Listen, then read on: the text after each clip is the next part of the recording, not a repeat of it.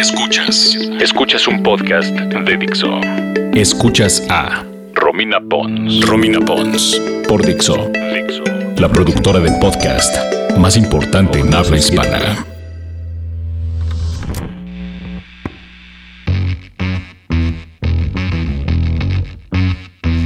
Hola, ¿cómo están? Muy buenos días, tardes o noches, depende a qué hora escuchen esto. Yo soy Romina Pons y les quiero dar la bienvenida a este mi podcast que no tiene una línea muy definida. Aquí lo que rige es la música. Entonces, también están invitados a generar propuestas porque son hilos conductores. Es decir, podemos hablar un día de música buena para escuchar en carretera, para cuando estás triste y te quieres cortar las venas con galletas de animalitos, para echar fiesta, sobre alguna banda en específico. Entonces, todas sus sugerencias las pueden enviar a arroba Romina Pons.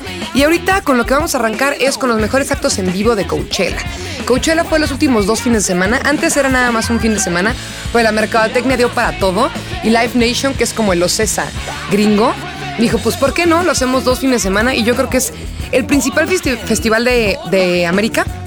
Y su equivalente en Europa es Glastonbury.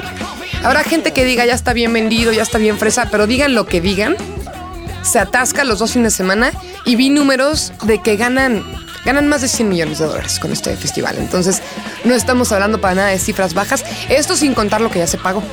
Así que es un buen negocio y mucha gente va. Y pues bueno, podríamos empezar a hablar de los actos evidentes que fueron esta, en esta edición, como ACDC, ¿no? Estuvo Jack White, estuvo Drake, pero bueno, esos son los principales. Entonces también queremos hablar un poquito de cuestiones más menos conocidas.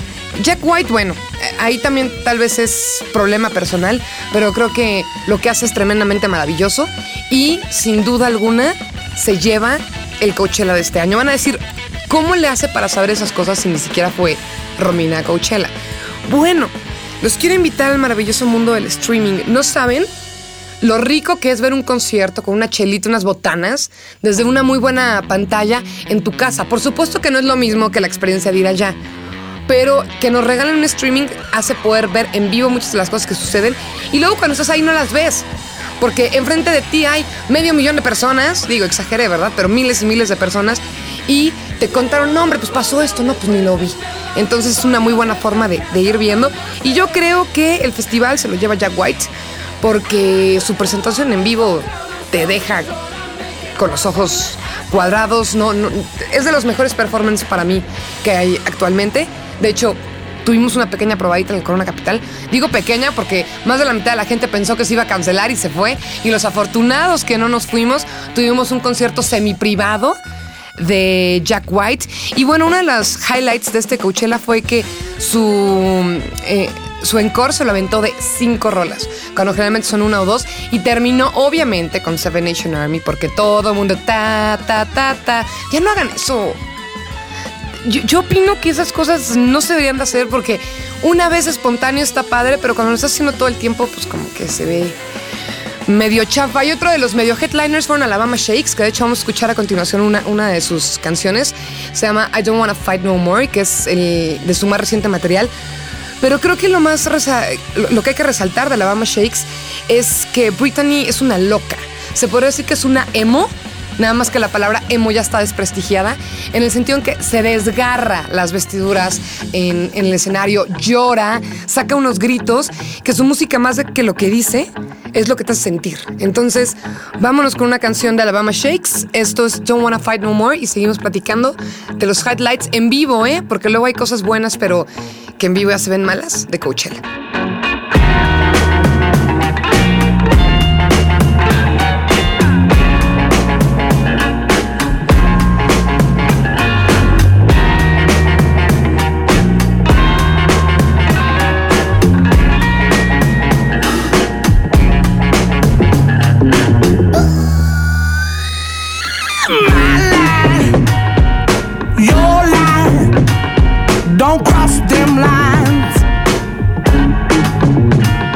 What you like, what I like. Why can't we both be right? Attacking, defending until there's nothing left worth winning.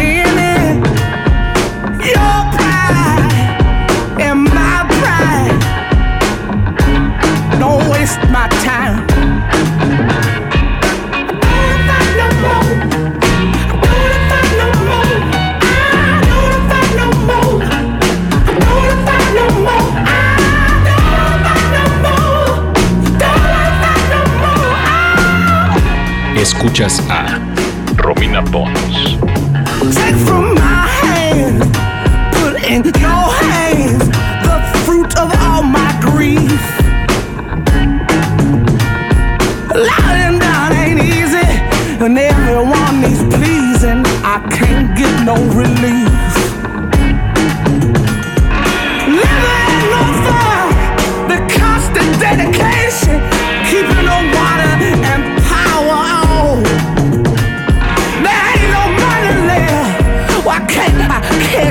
Breath? I'm gonna work myself to death.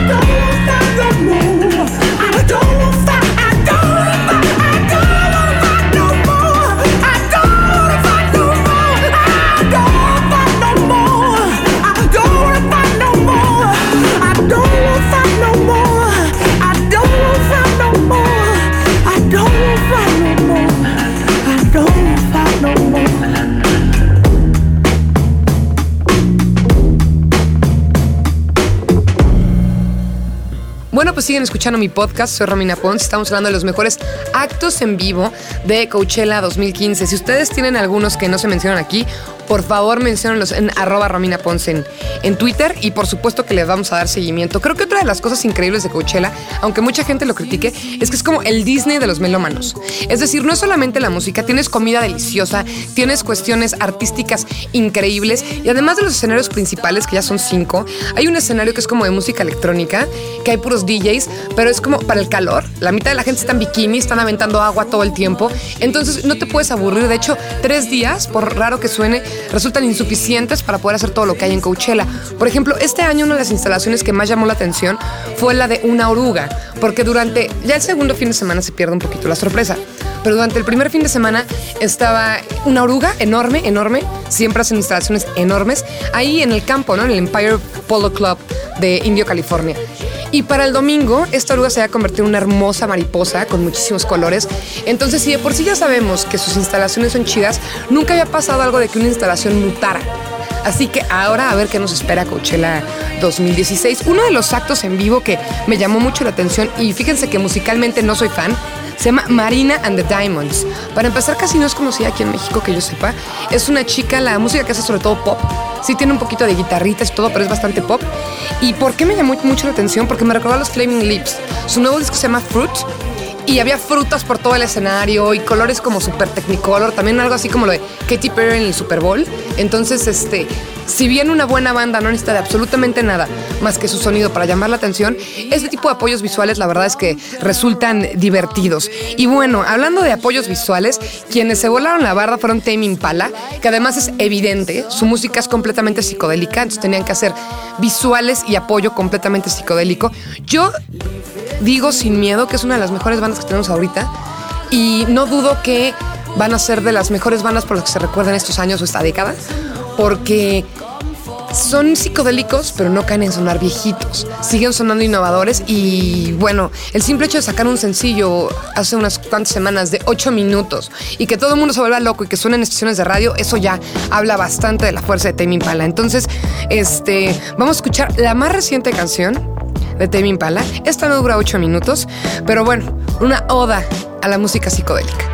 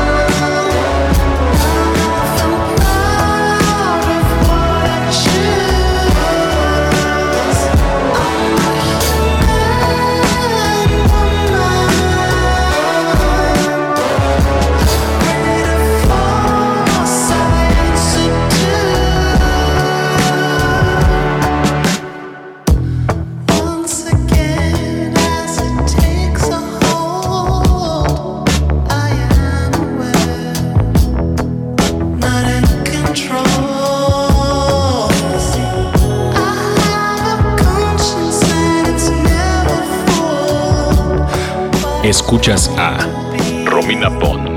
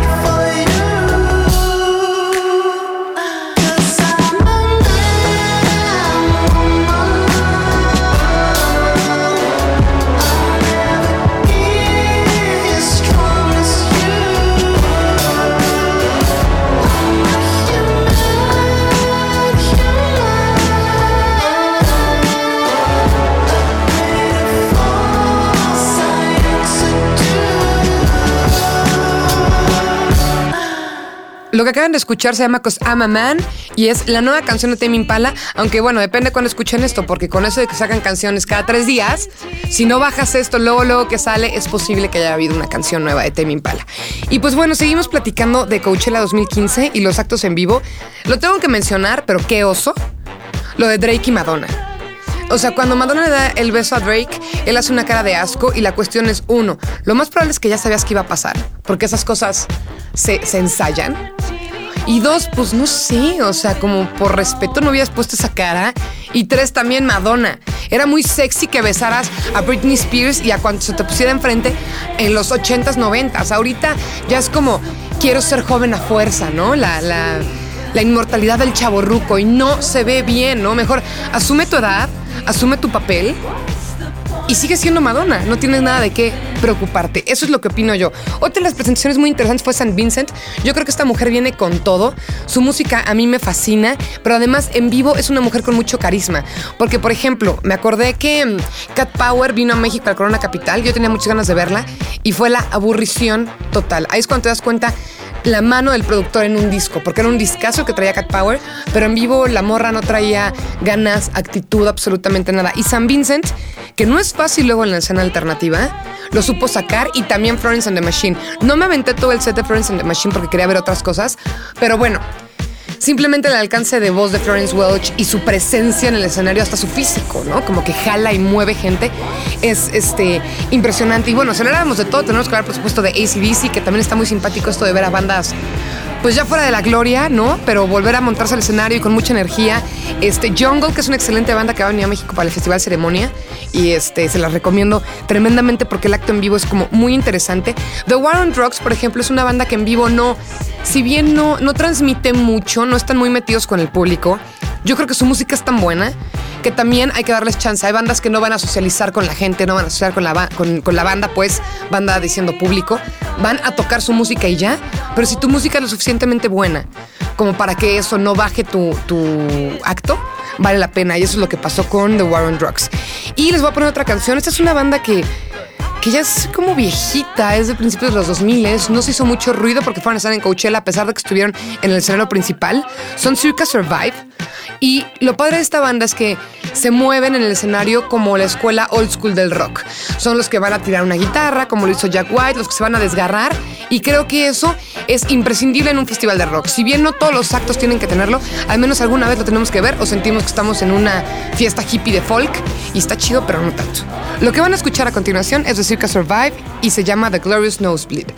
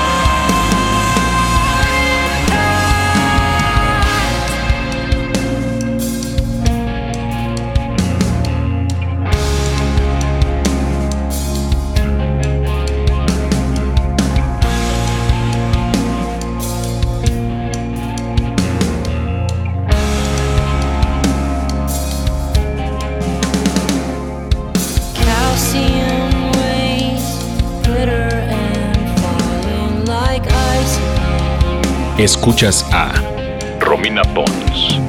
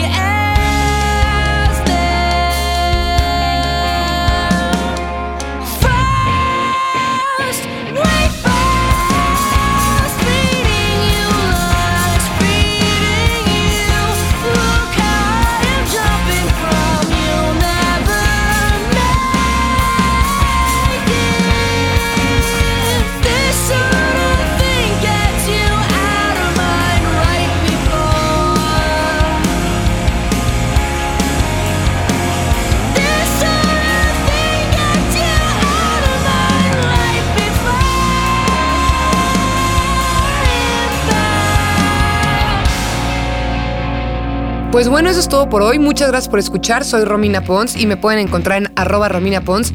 Y en serio, mándenme sugerencias de qué tipo de tema les gustaría que tratáramos en este podcast. Les digo, la única, entre comillas, limitante es que hablemos de música. Y siempre y cuando haya un hilo conductor que sea la música, cualquier tipo de tema será bienvenido. Y nos escuchamos en la próxima emisión. Adiós.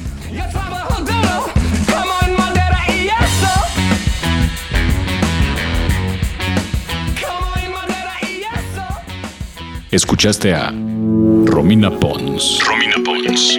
Un podcast más de Dixo. El diseño de audio de esta producción estuvo a cargo de Carlos Ruiz.